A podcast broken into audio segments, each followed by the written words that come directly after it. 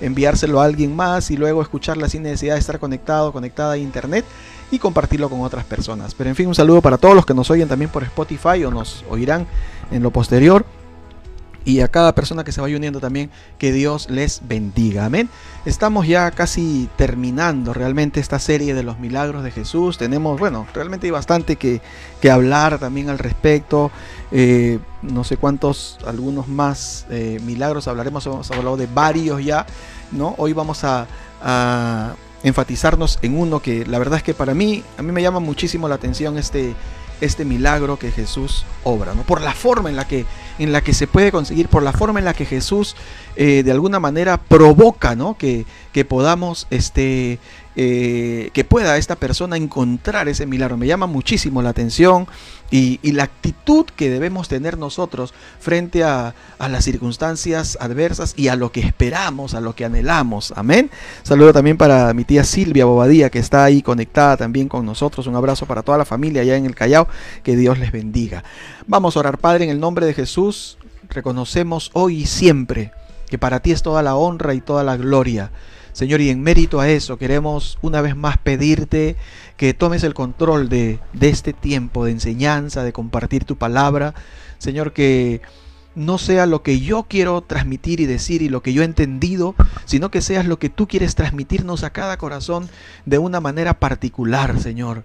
Padre, conociendo tú la necesidad de cada uno de nosotros, tu palabra venga y supla esa necesidad en nuestros corazones, Señor, desde la persona más nueva que quizás hoy entra a esta transmisión o se cruza por esta transmisión, hasta los que quizás ya tenemos algunos años de conocerte, Padre.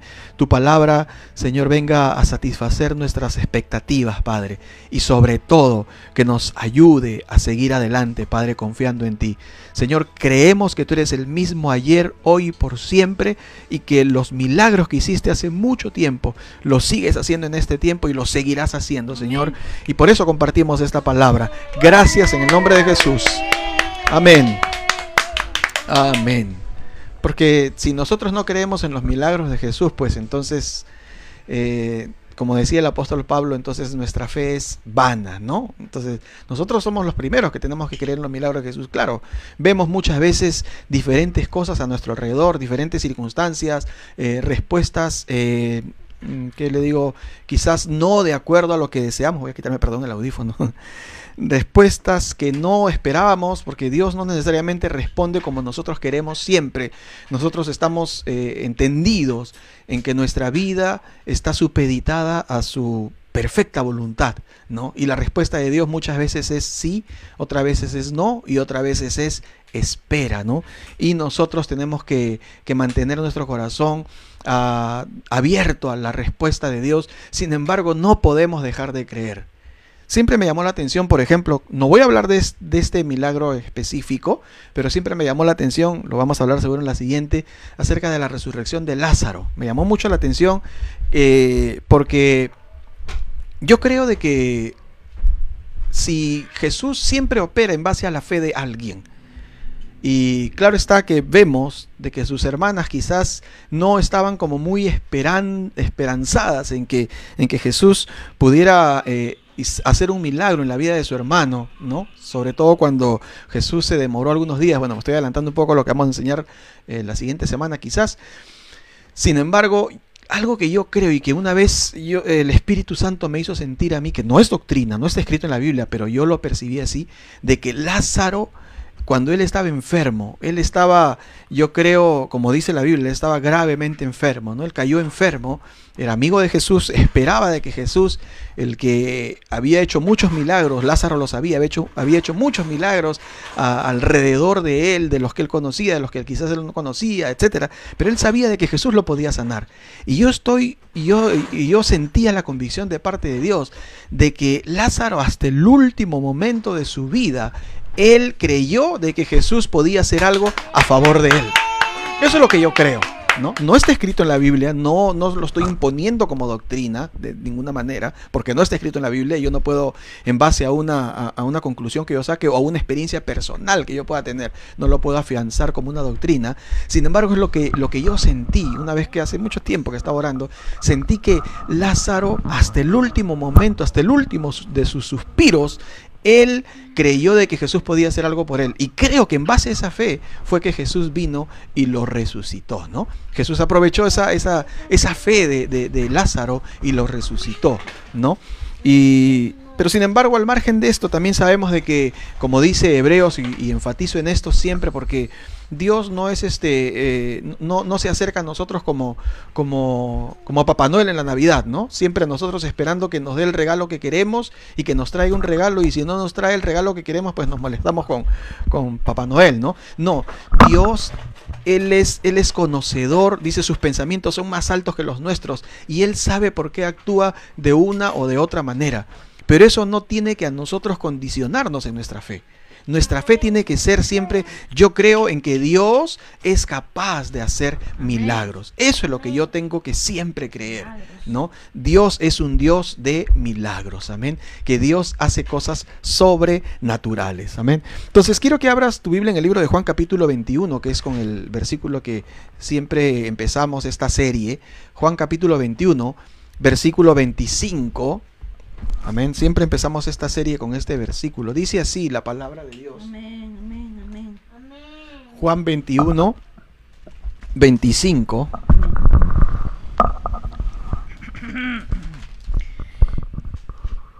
Hay también otras muchas cosas que hizo Jesús, las cuales si se escribieran una por una, pienso que ni aun en el mundo cabrían los libros que se habrían de escribir. Amén. Juan siempre bien claro, ¿no? enseñándonos que Jesús hizo muchas cosas, no solamente los 35 milagros de Jesús que están registrados en el Nuevo Testamento, sino que Jesús hizo muchos más, ¿no? Y Jesús sigue haciendo muchos más. Imagínate que si se tratara de escribir todo lo que Jesús ha hecho a lo largo de, su de su paso por aquí por la tierra y bueno, después de que él ascendió, inclusive cuántos de nosotros somos testigos de los milagros que él sigue haciendo, ¿no? Sin embargo, pues eh, de alguna manera esto es lo que está escrito y lo que, y lo que el Señor permitió que quedara plasmado para dejarnos una enseñanza clara a cada uno de nosotros. Y yo quiero enfatizar en esta, en esta noche en uno de los milagros quizás que, como les digo, a mí me llama muchísimo la atención, en el libro de Mateo capítulo 15, libro de Mateo capítulo 15, creo que algunos deben haber escuchado, alguna vez lo deben haber leído, de repente algunos quizás no sabían, ¿no? Algunos de repente hemos tenido una interpretación de acuerdo a esto. Sin embargo, pues vamos a ver qué nos enseña la palabra esta noche. Mateo capítulo 15 del 21 al 28. Mateo capítulo 15 del 21 al 28. Saliendo Jesús de allí, se fue a la región de Tiro y de Sidón. Y he aquí una mujer cananea que había salido de aquella región clamaba, diciéndole, Señor, Hijo de David, ten misericordia de mí. Mi hija es gravemente atormentada por un demonio. Pero Jesús no le respondió palabra. Entonces acercándose sus discípulos, le rogaron diciendo, despídela, pues da voces tras nosotros. Él respondiendo dijo, no soy enviado sino a las ovejas perdidas de la casa de Israel. Entonces ella vino y se postró ante él diciendo, Señor, socórreme. Respondiendo él dijo, no está bien tomar el pan de los hijos y echarlo a los perrillos. Y ella dijo, sí, Señor, pero aún los perrillos comen de las migajas que caen de la mesa de sus amos. Entonces respondiendo Jesús dijo, oh mujer, grande es tu fe, hágase contigo como quieres. Y su hija fue sanada desde aquella hora. Amén. Amén. Qué tremendo milagro, qué tremenda narrativa. Yo creo que no se le podía ocurrir a ningún productor de, cine, de teatro, eh, producir algo, y valga la redundancia, producir algo como lo que estamos leyendo, ¿no? Porque esto fue algo real, algo que ocurrió, ¿no? Y nos habla acerca de, de una mujer que no era del pueblo de Israel, pero que nos, nos enseña mucho la actitud que ella traía en búsqueda de su milagro, La actitud que ella traía em, para poder alcanzar y lograr un milagro de parte de Dios. Porque es cierto que los milagros de Dios, que yo creo todos los esperamos en cada uno de nuestra, en nuestra condición, cada uno eh, de acuerdo a, nuestro, a nuestra realidad y a lo que vivimos, a lo que pasamos, a lo que esperamos. Cada uno esperamos eh, que Dios obre un milagro o varios milagros a favor de nosotros y, estos realmente no vienen inmediatamente. Algunas veces sí, pero hay otras veces en las que Dios como que eh, se da un, lapso de espera para él no pasa el tiempo, ¿no? Dios no vive encajonado, ya lo hemos hablado de esto, no vive encajonado al tiempo en el cual vivimos también nosotros, ¿no? Pero aquí enfatiza el hecho del milagro a favor de alguien que no era eh, judío, ¿no? Dice de que Jesús salió de, de un lugar y se fue de allí a la región de Tiro y de Sidón, ¿no? Y, dice que aquí, he aquí una mujer cananea. Ella no era judía, ella era cananea, ¿no? Eh, también dice el libro de Marcos. Mateo y Marcos son los que hablan de este milagro, ¿no? Entonces dice que esta mujer eh, de aquella región clamaba diciéndole, Señor, hijo de David, ten misericordia de mí. Mi hija es gravemente atormentada por un demonio, ¿no? Entonces, siendo ella cananea, no siendo judía, ¿no? Podríamos entender de que ella sabía de que prácticamente se estaba acercando a, pérdida, ¿no?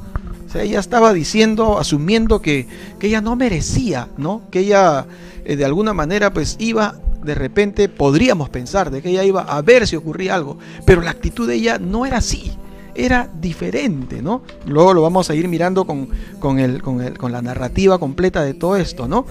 Eh, era alguien que supuestamente no merecía que Jesús hiciera algo por ella, no era digna, ¿no? Sin embargo, la misericordia de Dios sobrepasa todo. Y esto es lo primero que nosotros tenemos que entender de, esta, de, de este milagro de Jesús, ¿no? Porque a veces nosotros pensamos, pero yo no soy digno, ¿no? Eh, nos tiene esto que llevar a entender y a derribar argumentos equivocados que a veces eh, tenemos en nuestra mente, en nuestra cabeza, que a veces asumimos como, como, como verdaderos y que muchas veces son los que nos limitan para nosotros acercarnos a Dios, ¿no?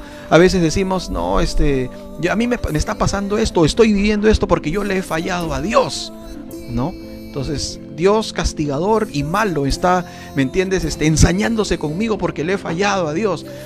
No necesariamente eso es cierto, que nosotros eh, de alguna manera recibimos las consecuencias muchas veces de nuestros pecados, pero a veces ese argumento se levanta en nuestra mente para más bien distanciarnos de Dios entendiendo de que quizás os pensamos, no, yo no soy digno, Dios que me va a ayudar, ¿no? Si estoy mal, no creo que Dios me ayude, soy demasiado pecador para que Dios tenga misericordia de mí, le he fallado tantas veces, ¿no?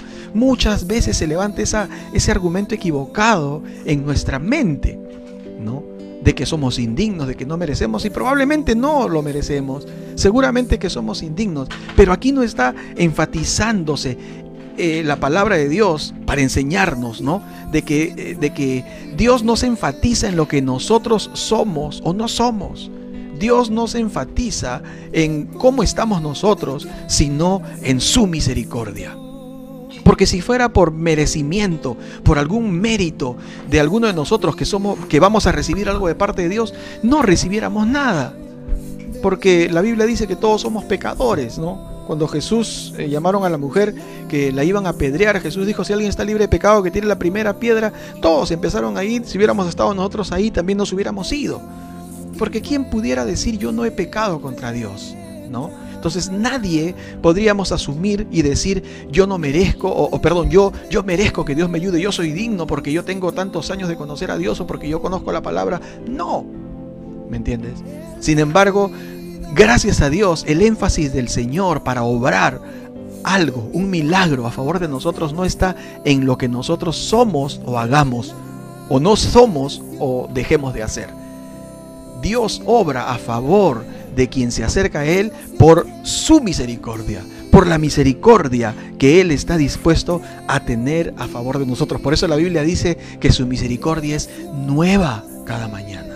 Y con esa mentalidad nosotros debemos vivir todos los días. Esto no nos tiene que llevar al extremo de pensar, entonces vivo mi vida como me dé la gana y entonces que Dios tenga misericordia de mí. Tampoco es, es de alguna manera eh, asumirlo de esa forma, ¿no? Sino es entender que Dios, el Dios que nosotros tenemos, renueva todos los días su misericordia a favor de nosotros. Mañana te levantas temprano y lo primero que tienes como, como nuevo a favor tuyo es su misericordia. Amén. Entonces, eso tiene que estar claro, ¿no? Y si nosotros miramos panorámicamente esto, esta historia, veremos qué fue que Jesús, ¿no? ¿Qué fue, por qué Jesús se acercó a esta mujer, ¿no? Que fue Jesús más bien el que se acercó a esta mujer. Él salió de una región y dice que vino a Tiro y a Sidón. Pero no era por casualidad. Jesús vino porque él tenía un propósito ya, el conocedor de los tiempos. Si bien es cierto, era Jesús, Dios hombre, pero también era Dios. Y él conocía, ¿me entiendes?, el, el futuro. Él conoce el futuro. Entonces, él fue más bien el que se acercó a esta mujer. Él fue el que propició estar en este lugar para acercarse a esta mujer. Él quería, él ya sabía que iba a ser un milagro a favor de esta mujer. Cuando Dios se acerca a nosotros, cuando no es por casualidad, Dios ha, propuesto, se ha propuesto acercarse a tu vida, a mi vida. Si tú estás en esta transmisión es porque Dios se ha propuesto acercarse a tu vida. Y no es, y de repente tú mismo y tú misma, esto para, para un poco ir derribando ese argumento que les decía inicialmente, ¿no? Si tú de repente dices, no, pero yo no creo que Dios quiera, que, porque yo soy pecador o yo me he equivocado muchas veces, Dios es el, es el que conoce nuestros corazones y Él se ha propuesto acercarse a nuestras vidas, ¿no? Entonces Jesús vino a esta región de Tiro y de Sidón porque Él quería hacer un milagro en la vida de, de esta mujer o a favor de esta mujer. Amén. Pero también podemos ver la diligencia de esta mujer, ¿no? En el libro de, Marcos que se narra esta misma historia, dice, dice la Biblia de que, de que Jesús cuando vino a Tiro y a Sidón dice que se fue a una casa, él no fue a, exponerse como en otras ocasiones públicamente para enseñarle a multitudes, no, él fue, dice, a una casa y no quiso que nadie lo supiese, ¿no?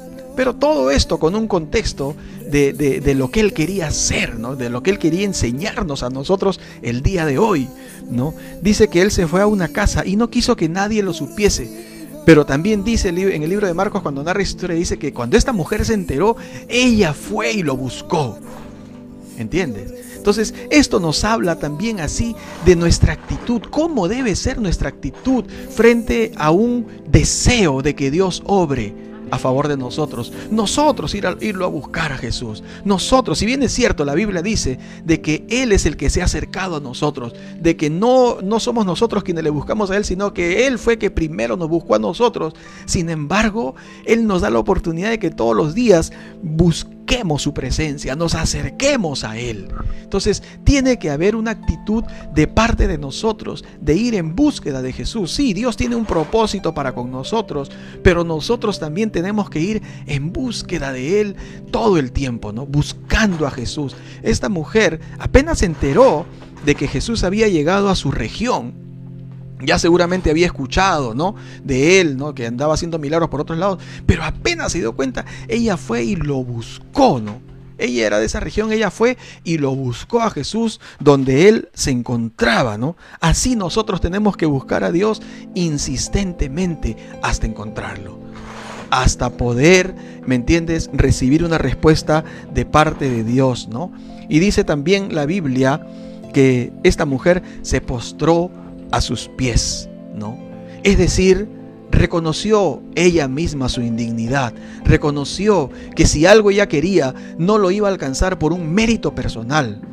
Ella reconoció que necesitaba que Dios tuviera, que Jesús tuviera misericordia de ella, ¿no? Y por eso dice en, el versículo que, hemos leído, en el versículo 22, dice, eh, aquí una mujer había salido de aquella región, clamaba, diciéndole, Señor, hijo de David, ten misericordia de mí, mi hija es gravemente atormentada por un demonio, ¿no? Ella clamaba, ¿no? Ella no nomás vino a pedirle un favor a Dios Señor, ¿no? Ella clamaba, ella gritaba por ayuda pidiendo auxilio, ¿no?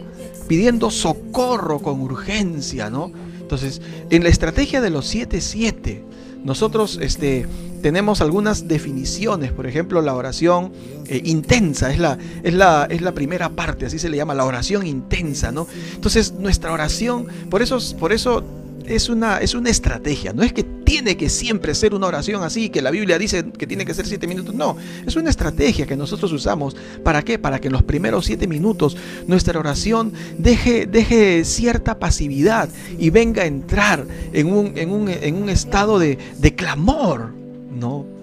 Porque el clamor de alguna manera muestra también el deseo, el anhelo de nuestro corazón. No. Entonces, eh, dice que esta mujer clamaba, gritaba por ayuda, pidiendo auxilio, suplicándole a Dios, ¿no? Socorro con urgencia, ¿no? Te puedes imaginar a alguien que está eh, de repente ahogándose, ¿no? ¿Cómo, bueno, si, si es que puede de repente un poco salir y, a la superficie, ¿cómo podría suplicar por ayuda a alguien que se le está quemando la casa o en este tiempo que hemos visto tan, tanta gente con, con este, eh, con este mal, ¿no? Entonces, cuánta gente clamando, buscando, pidiendo que alguien les ayude en medio de las circunstancias que están viviendo, ¿no? Buscar auxilio, socorro con, con urgencia. Esto es lo que estaba haciendo esta mujer, porque ella se había dado cuenta seguramente que en la condición en la que ella se encontraba, humanamente, no había eh, respuesta, no iba a haber respuesta. Que humanamente había venido quizás por años, yo no sé cuánto tiempo esta, su hija estaba así, pero no había encontrado una solución, ¿no? Esta mujer estaba pidiendo por su, por su hija, ¿no? Por su hija que estaba atormentada, dice, por un demonio, ¿no? Entonces dice, mi hija es atormentada. Fíjate la actitud de esta madre a propósito del Día de la Madre, que vamos a estar este, el día jueves eh, hablando un poquito acerca de esto y celebrando nosotros, porque nos reunimos ya luego el día domingo, pero en la plataforma de la iglesia, del Facebook de la iglesia central. Pero el día jueves vamos a estar, estar nosotros aquí compartiendo y celebrando algo acerca del el Día de la Madre. Desde ya un saludo para todas las madres y que puedan invitar, ¿no? Puedan compartir y transmitir a, otras eh, madres para que puedan recibir una palabra de parte de Dios. Sin embargo, creo que por ahí un, una, este, una, una palabra en base a la vida de esta mujer, ¿no? Esta, esta, mujer como dice que eh, de, de, alguna manera ella decía, mi hija es atormentada. Ella no vino a pedir por ella misma, ella vino a pedir por su hija, aunque yo creo que lo que estaba viviendo su hija, ella también de alguna manera, a ella también le afectaba, le dolía, le afligía, ¿no? Y esta es la actitud que debe tener toda madre. Traer delante de Dios a sus hijos. Esta es la actitud que debe tener toda madre. Si bien es cierto, yo estoy seguro que toda madre siempre desea lo mejor para sus hijos. Pero en ese deseo de lo mejor, en ese desear lo mejor para sus hijos, ¿no? Este, lo digo con bastante respeto, muchas madres no les importa quizás eh, usar de cualquier medio con tal de darle lo mejor a sus hijos. Y, claro ejemplo lo vemos en la vida de, Rebeca en el Antiguo Testamento, la esposa de, Jacob, perdón, la esposa de Isaac, ¿no? que tuvo dos hijos, Jacob y Esaú. Y ella quería lo mejor, sobre todo para uno de sus hijos, ¿no? que era en este caso Jacob, que ella era como que se inclinaba a favor de este, de este hijo, ¿no? de Jacob, y ella sabía de que su hermano mayor, Esaú, era al que le correspondía la bendición del Padre de la primogenitura. Sin embargo, como ella quería lo mejor para Jacob, a ella no le importó hacer que su hijo le mintiera a su padre, ¿no? hacer que su hijo de alguna o de otra manera se hiciera pasar delante de su padre, ¿no? con la ayuda de ella, ¿no? Eh, como que se hiciera pasar como su hermano Esaú, ¿no? Como toda buena madre seguramente deseando lo mejor para su hijo, en este caso para Jacob, sin embargo usó un medio, digámoslo así, equivocado, que a la larga pues eh, Dios eh, de alguna manera, pues como ya este hombre había, el padre había soltado la bendición para, para Jacob, entonces al final corrió la, la, la bendición así por las generaciones, ¿no? Pero esta mujer en el deseo de que su hijo alcance lo mejor, pues usó un camino equivocado. ¿Y cuántas veces de repente nos hemos encontrado con, con madres? No digo todas, ¿no? Pero cuántas veces nos hemos encontrado con madres que quizás eh, en ese deseo de, querer tener lo mejor para sus hijos, a veces usan caminos de repente equivocados, ¿no? O quizás saben de que sus hijos, por ejemplo, nosotros recibíamos siempre, generalmente recibíamos, venían al, internamiento, en nuestros hogares Victory, venían al internamiento hijos con su, con su mamá, hijos que habían tenido problemas de drogas y, y la mamá después de que de repente toda la familia le había dado la espalda, la mamá estaba ahí con él, ¿no? Y la mamá lo traía y de repente escuchaba, escuchaba decir, pastor, este, acá está mi hijo que tiene problema de drogas. Y siempre decía, bueno, nos decían a veces, él es un buen muchacho, él es estudioso, trabajador, este, su único problema es que cayó en las drogas, ¿no?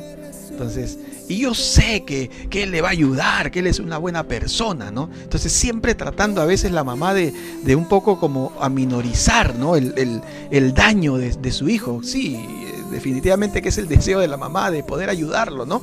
O poder alcanzar alguna, alguna, este, de repente congraciarse con, con nosotros, ¿no? Para poder recibirlo, ¿no? Pero este, había que, era necesario muchas veces hacerle entender de que sí, quizás era una buena persona, un buen muchacho y todo, pero tenía un problema por el cual tenía que, que ser enseñado, ayudado y sobre todo instruido en la palabra de Dios, ¿no? Pero entonces este, eh, hemos visto situaciones de esas, ¿no? Y a veces he escuchado testimonios de que a veces, por ejemplo, bueno, eh, experiencias de eh, un poco amargas de personas, de, madres que de repente tenían sus hijos en las drogas y para evitar de que se, de que se exponga en las calles, ¿no? A, a tener que delinquir o algo, Hubo, escuché una vez un caso de una mujer que le compraba la droga a su hijo para que no se vaya a la calle, ¿no? Entonces, de alguna manera, pues cosas un poco eh, insólitas, ¿no? Un poco que no son comunes, pero valga el ejemplo para entender de que no solamente eh, la madre tiene que desear lo mejor para sus hijos, sino que tiene que usar la vía correcta. ¿Y cuál es la vía correcta? Es traer a sus hijos a la presencia de Dios es traer a sus hijos, es presentarlos a la, presencia de Dios, ¿no? Cuando digo traer a sus hijos, no solamente es eh, decirle a sus hijos vamos a orar, porque quizás tus hijos ya no son niños, ¿no?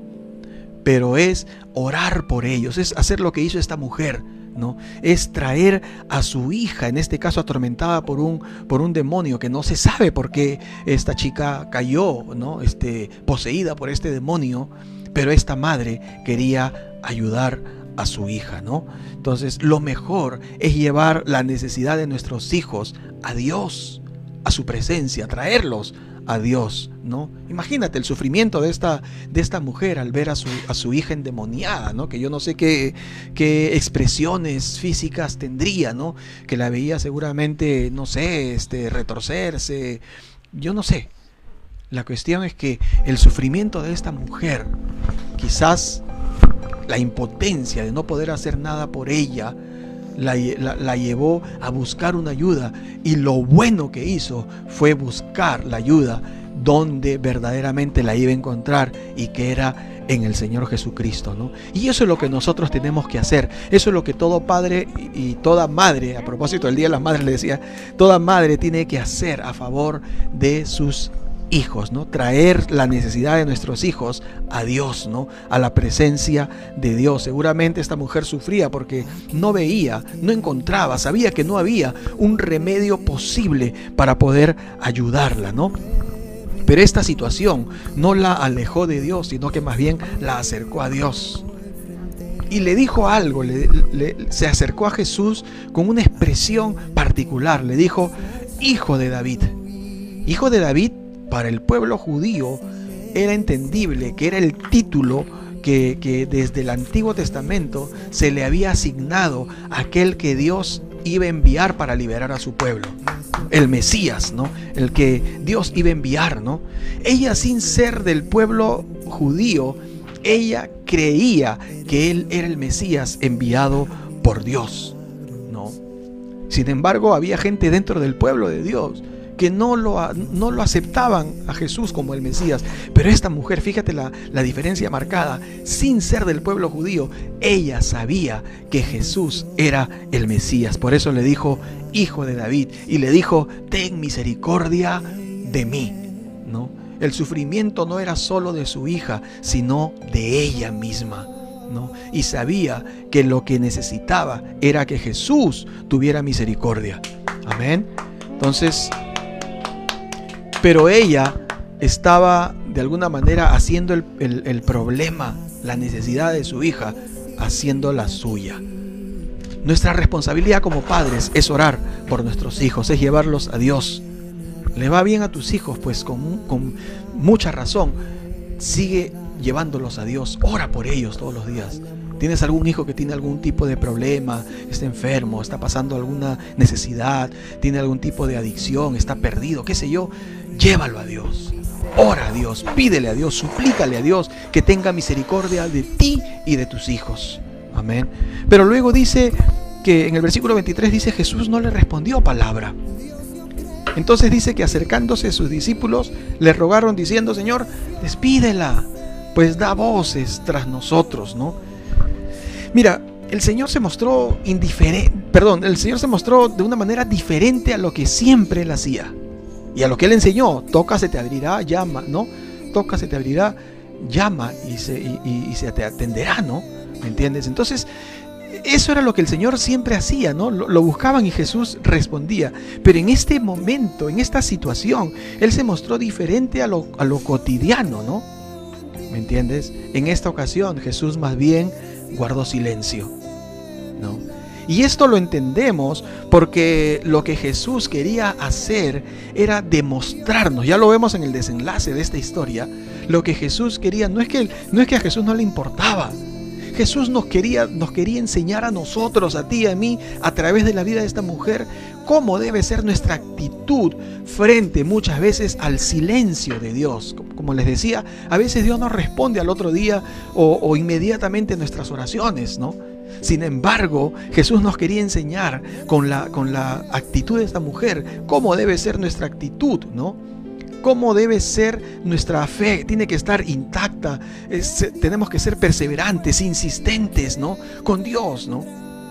Él conociendo los corazones, él sabía y él conocía el corazón de esta mujer, él sabía de que ella no se iba a sentir, eh, ¿qué te digo?, este, menospreciada y se iba a ir, ¿no? No, él sabía de que esta mujer era, ¿me entiendes? Una mujer como yo creo, son, son cada uno de los que están en esta noche, en esta transmisión, que no se iban a dar por vencidos a la primera, que iban a insistir, que iban a seguir, que iban a, perseverar, que iban a estar orando. No veían la respuesta inmediatamente, pero no iban a desmayar. Iban a seguir y a seguir, a seguir, hasta ver la respuesta de Dios a su favor. Él sabía de que esta mujer era así de que ella no se iba a ir inmediatamente, de que ella era una mujer de fe. Y muchas veces Dios va a probar nuestra fe. Lo dice en el libro de Primera de Pedro, capítulo 1, dice la Biblia de que Dios va a probar nuestra fe. Primera de Pedro, capítulo 1, versículos del 7 al 9, dice así. Para que sometida a prueba vuestra fe, mucho más preciosa que el oro, el cual aunque perecedero se prueba con fuego, sea hallada en alabanza, gloria y honra cuando sea manifestado Jesucristo, a quien amáis sin haberle visto, en quien creyendo, aunque ahora no lo veáis, os alegráis con gozo inefable y glorioso, obteniendo el fin de vuestra fe que es la salvación de vuestras almas. Amén. Nuestra fe va a ser probada, ¿no? A veces no nos gusta que nuestra fe sea probada, ¿no? Pero nuestra fe va a ser sometida, dice acá, a prueba. Así como el oro que muchas veces es metida, es metido, perdón, en temperaturas altísimas para ver su pureza, para ver la calidad de este oro, ¿no? Dice, aunque perecedero, dice, se prueba con fuego, pero nuestra fe después de esto, dice, sea hallada en alabanza, gloria y honra cuando sea manifestado Jesucristo ¿no? El desenlace de esta historia vemos de que eh, el nombre de Cristo es glorificado por lo que termina eh, resultando con todo esto, ¿no? Y luego dice, a quien amáis sin haberle visto, en quien creyendo, aunque ahora no lo veáis, os alegráis con gozo inefable y glorioso obteniendo el fin de vuestra fe, que es la salvación de vuestras almas. ¿no? Nuestra fe nos tiene que llevar a, estar ahí parados en la raya, creyéndole a Dios. A veces Dios no responde inmediatamente, pero Dios espera ver nuestra fe y nuestra perseverancia, ¿no?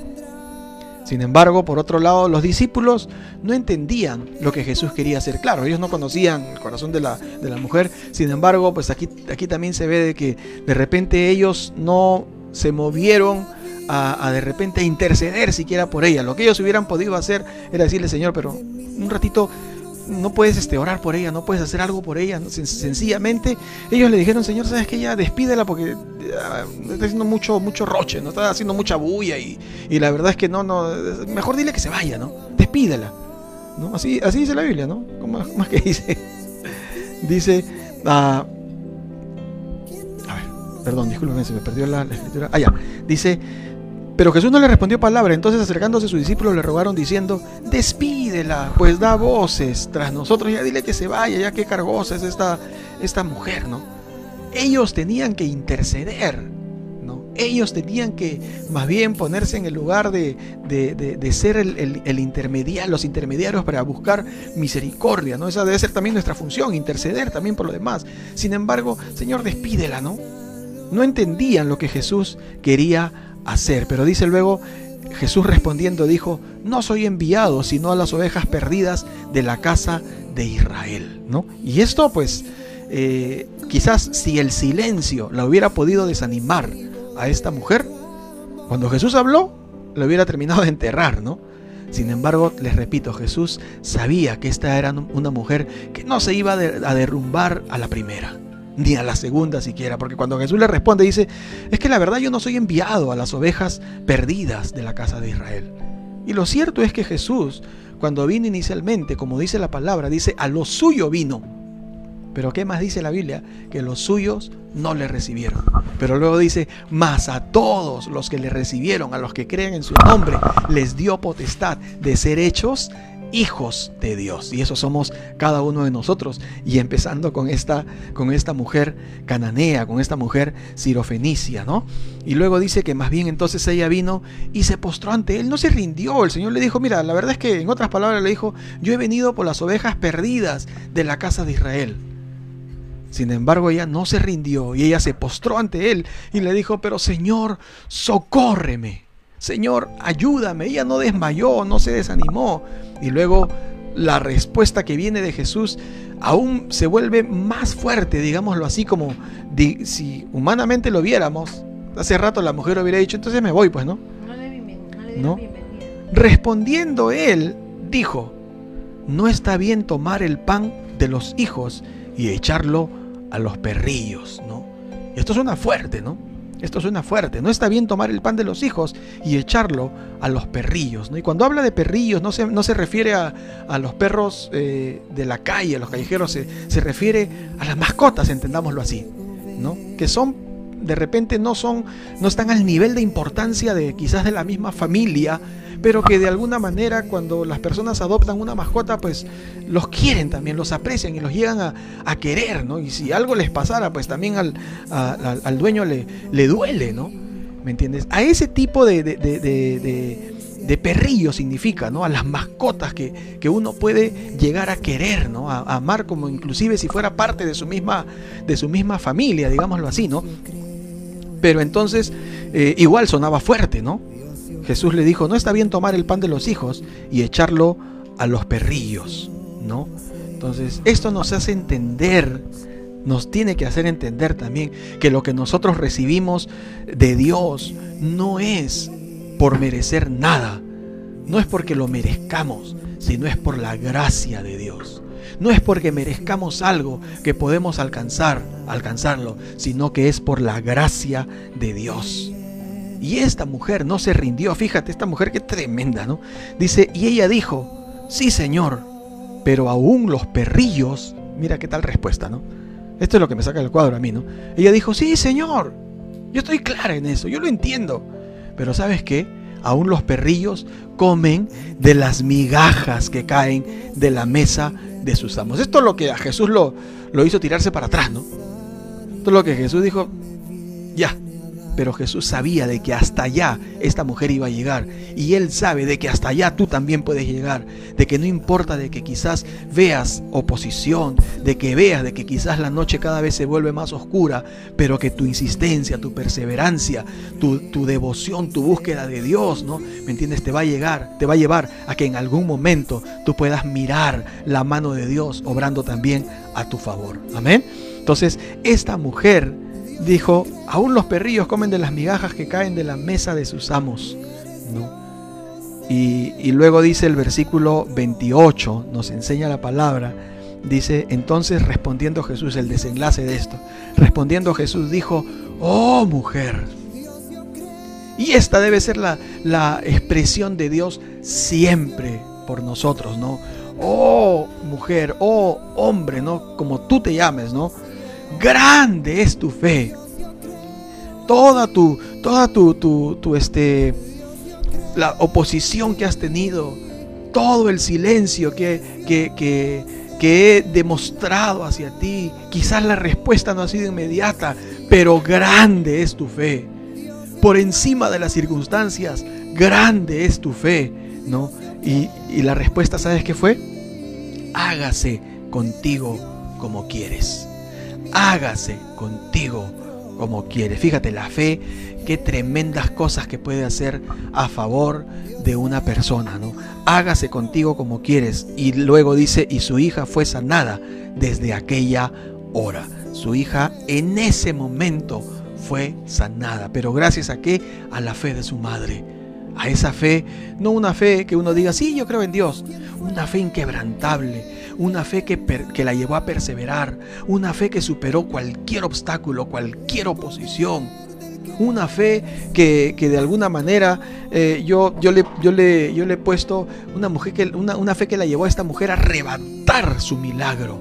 ¿no? arrebatar su milagro, alcanzarlo. Ella no, no se iba a quedar quieta, ¿no? que le diga, no, no, contigo no se puede, para ti no es, no, tú no mereces, no, tú no eres digna. No, ella estaba ahí y quería, era, era como, como la, la, viuda, que también habla la Biblia acerca de la viuda y el juez injusto, ¿no? Una mujer insistente, ¿no? Y, y dice Marcos, por eso dice Marcos capítulo 11, versículo 23, con esto voy a estar terminando. Marcos capítulo 11, versículo 23, dice así. Porque de cierto os digo que cualquiera que dijere a este monte, quítate y échate en el mar, y no dudare en su corazón, sino creyere que será hecho lo que dice. Lo que diga, le será hecho. Amén. Tremendo lo que dice acá la palabra, ¿no? De cierto os digo que cualquiera que dijere a este monte, quítate, dice, y échate en el mar. Y dice, y no dudare en su corazón. Y luego dice, sino otra vez que creyere que será hecho lo que dice, ¿no? Lo que diga le será hecho. Me llama la atención que, que aquí habla bastante, ¿no? Que más habla de lo que uno tiene que decir, ¿no? Sí, es importante que uno crea algo, pero es importante que uno lo confiese. Porque a veces uno puede creer, pero a veces inclusive confesar de repente lo opuesto, ¿no? Sí, yo creo que puede Dios hacer un milagro en mi vida, pero después por las circunstancias uno puede decir, ay, pero de repente no. De repente no se hace, ¿no? Fíjate, acá en este, en este versículo, en este pasaje, dice en Marcos 11:23 que acabamos de leer, dice, a cualquiera que dijere, habla de confesarlo una vez, dijere a este monte, quítate y échate en el mar, y no dudare, es decir, creyere, ¿no? En su corazón, sino que creyere, como dice ahí, ¿no? Una vez dice creer, luego dice creyere, en su, creyere que será hecho lo que dice, otra vez menciona hablar, decir dos, lo que dice, dice lo que diga, tres, le será hecho. Tres veces dice hablar, ¿no? decir. confesar. No, solamente es, es este, creer, es creerlo, sí. Por eso dice la Biblia el que si creyeres en tu corazón, ¿no? Y lo confiesas con tu boca. Es importante confesar con nuestros labios también. Declarar que Dios, ¿me entiendes?, está en control. Declarar que, que, que Dios va a obrar, que Dios ya está obrando a favor de nosotros. Es importante declarar por ejemplo, en el caso de esta mujer, ella fue y dijo, pero es que yo sé que tú puedes hacer, aún los perrillos, ella no se quedó callada. No, no, no era una, una mujer eh, que, que se mostró irrespetuosa o atrevida o insolente con Jesús, no, era su fe que se desbordaba en sus expresiones verbales. Sí, Señor, pero inclusive eh, los perrillos comen de las migajas. Su fe la llevó a expresar. Yo sé que, en otras palabras, yo sé que tú puedes liberar a mi hija. Yo sé que tú la puedes sanar. Yo sé que tú puedes hacerlo. Tienes un, hijo, eh, en el caso por ejemplo, tomando el caso de esta madre, tienes un hijo enfermo, perdido, órale a Dios y declara, Señor, yo sé que tú puedes obrar, ¿no? En medio de las circunstancias que estamos viviendo, yo sé que tú puedes obrar, yo sé que tú lo puedes hacer, Señor. Es importante declarar, confesarlo. Es importante esto. Me acuerdo un poco de, la historia ah, real, una anécdota real que ocurrió hace muchos años, bueno, en el, siglo pasado, con uno de los, hombres este, más prominentes de, del siglo pasado, ¿no? Tomás Edison, ¿no? Eh, dice que una vez llegó, era, era, un, era un, niño con, con, ciertas limitaciones, ¿no? Sí, se convirtió luego en un, este, en un genio, ¿no? Pero era un niño con, con limitaciones, ¿no? La escuela eh, tenía muchas limitaciones en su, en su aprendizaje, ¿no? No pudo, no, no sabía leer inclusive, tenía una edad en la que sus amiguitos ya todos leían y él no sabía leer la maestra insistente queriendo ayudarlo, pero la verdad es que no, no pudo. Entonces una vez la maestra lo envía con una nota, la cual lógicamente él no pudo leer, con una nota para la mamá. Y, y, él, y, este, y este niño llega y le dice, mamá, eh, la maestra te envía esta nota, ¿no? Y, dice que el niño expectante, ¿no? ¿Qué le va a decir la mamá? ¿Qué le había dicho la maestra a la mamá, ¿no? ¿Me entiendes? Y la mamá, y, le dijo, mamá, ¿qué cosa te dice la maestra? Dime, dime. Y dice que la mamá se puso a llorar, lo vio a su hijito y se puso a llorar y lo abrazó. Pero ¿qué te dice, mamá? ¿Qué te dice? Y dice que la mamá le empezó a, supuestamente a leer lo que decía esa, esa misiva, esa carta, ¿no? Y le dijo, mira, mira lo que me escribe la maestra. Me dice, señora, su hijo es un genio. Su hijo está, no, no, no puede estar en este colegio porque no hay una enseñanza que pueda eh, llegar a que, a que él no la, no la aprenda. Su capacidad es demasiada.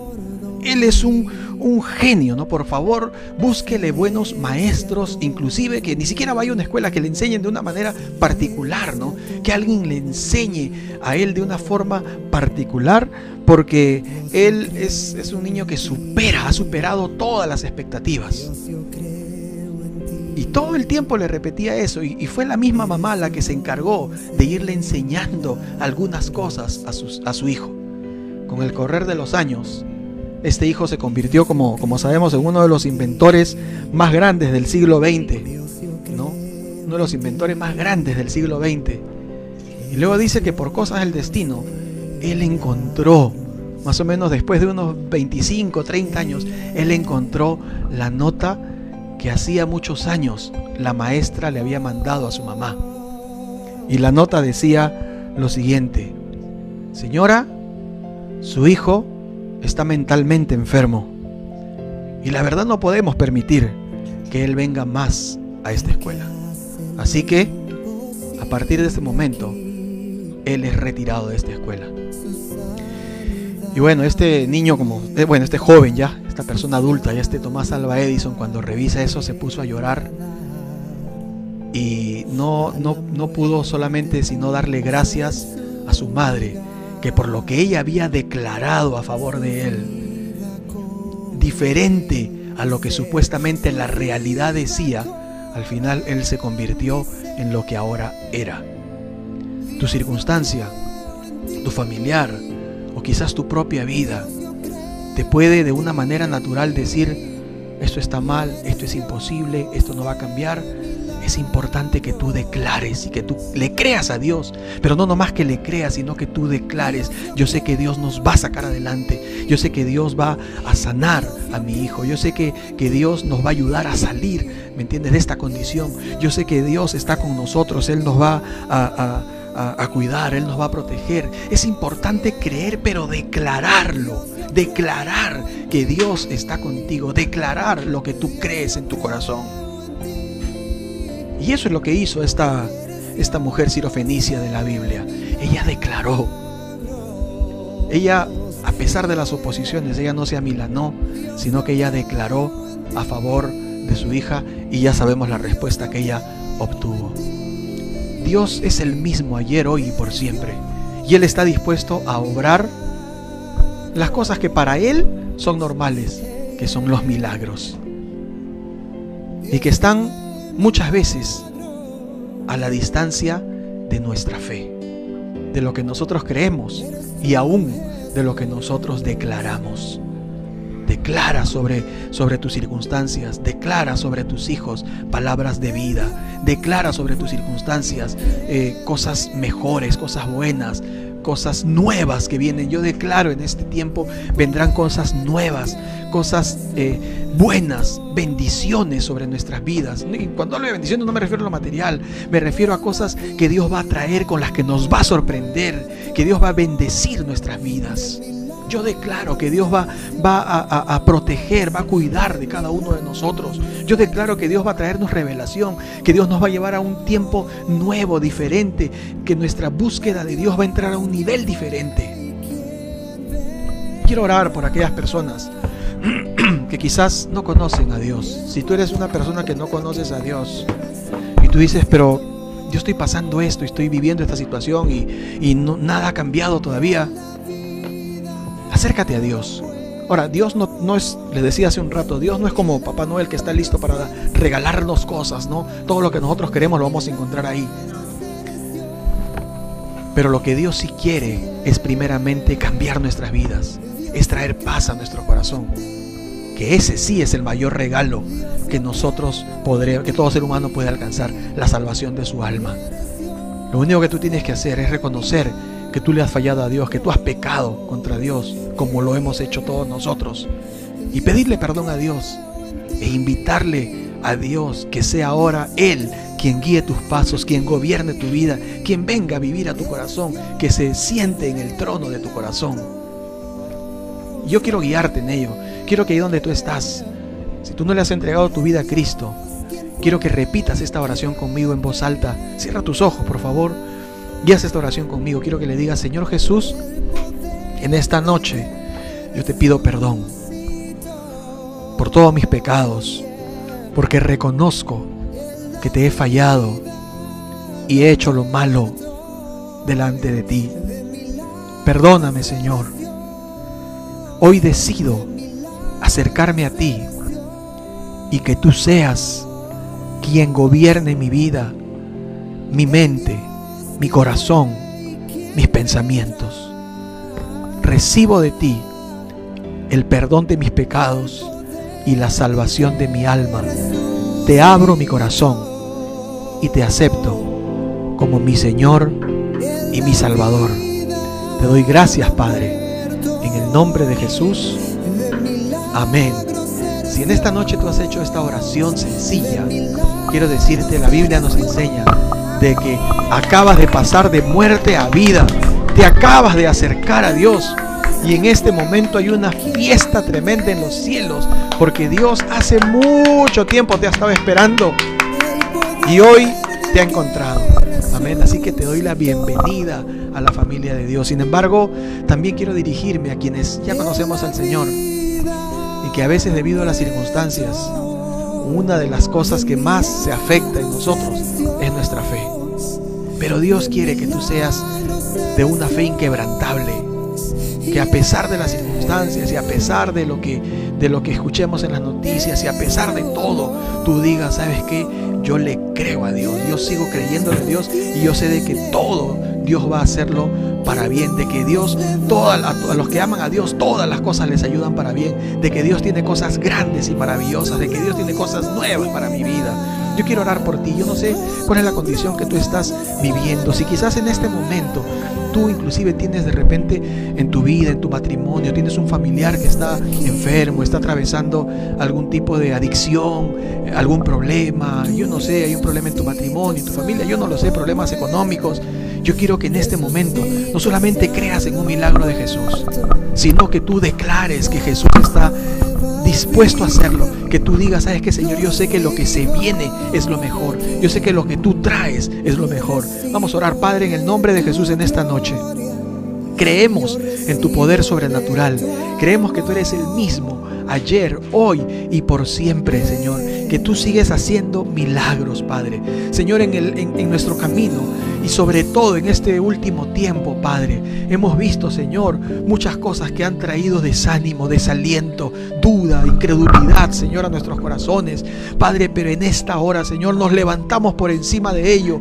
Padre, con nuestro corazón creemos, creemos en tus milagros, creemos en tu poder y declaramos, Señor, de que tú vienes a hacer cosas nuevas en nuestras vidas, Padre. En el nombre de Jesús, en esta hora, declaramos, Señor, que tu poder se manifiesta a favor, Señor, de cada uno de nosotros, Padre. De que tu poder se manifieste en cada familia, en cada matrimonio, Señor. Padre, en cada uno de estos, de, los hijos que quizás, algún hijo que está perdido, que está enfermo, algún matrimonio, Señor, que se está deteriorando.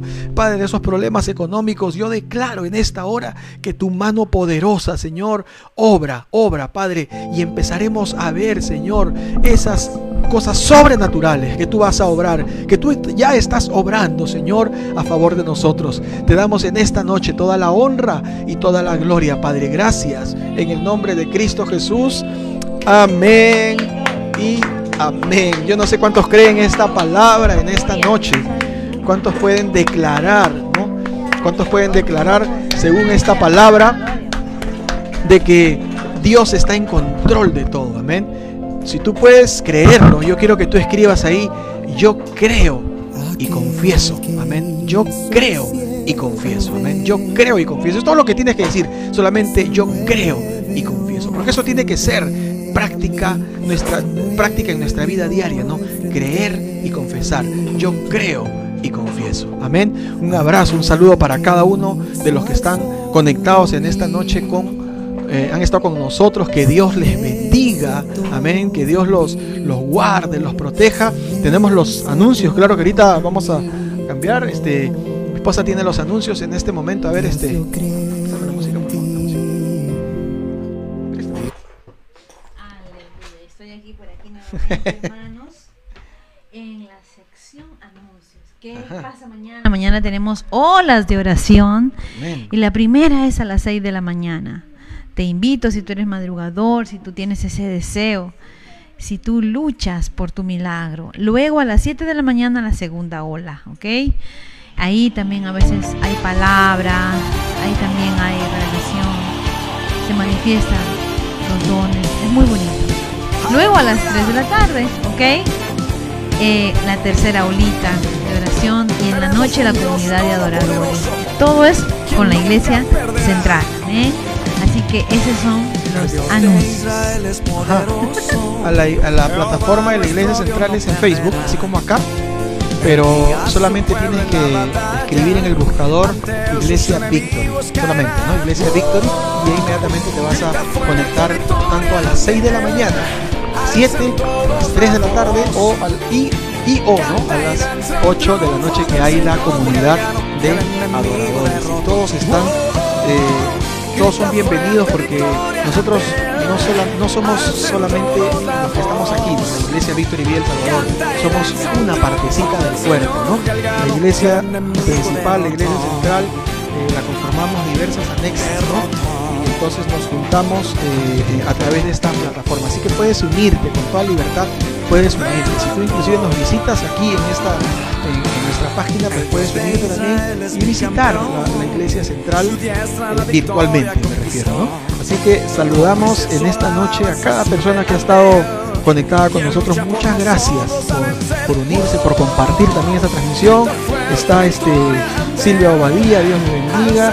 Marcos Chapiama, Chuña, más conocido como Chuña, Dios te bendiga, Chuña.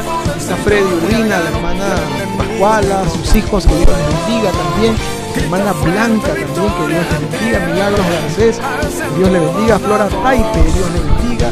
Jonathan Castillo, Dios le bendiga. Está Willington Salomé Medina, que Dios le bendiga. Sigue adelante en Cristo.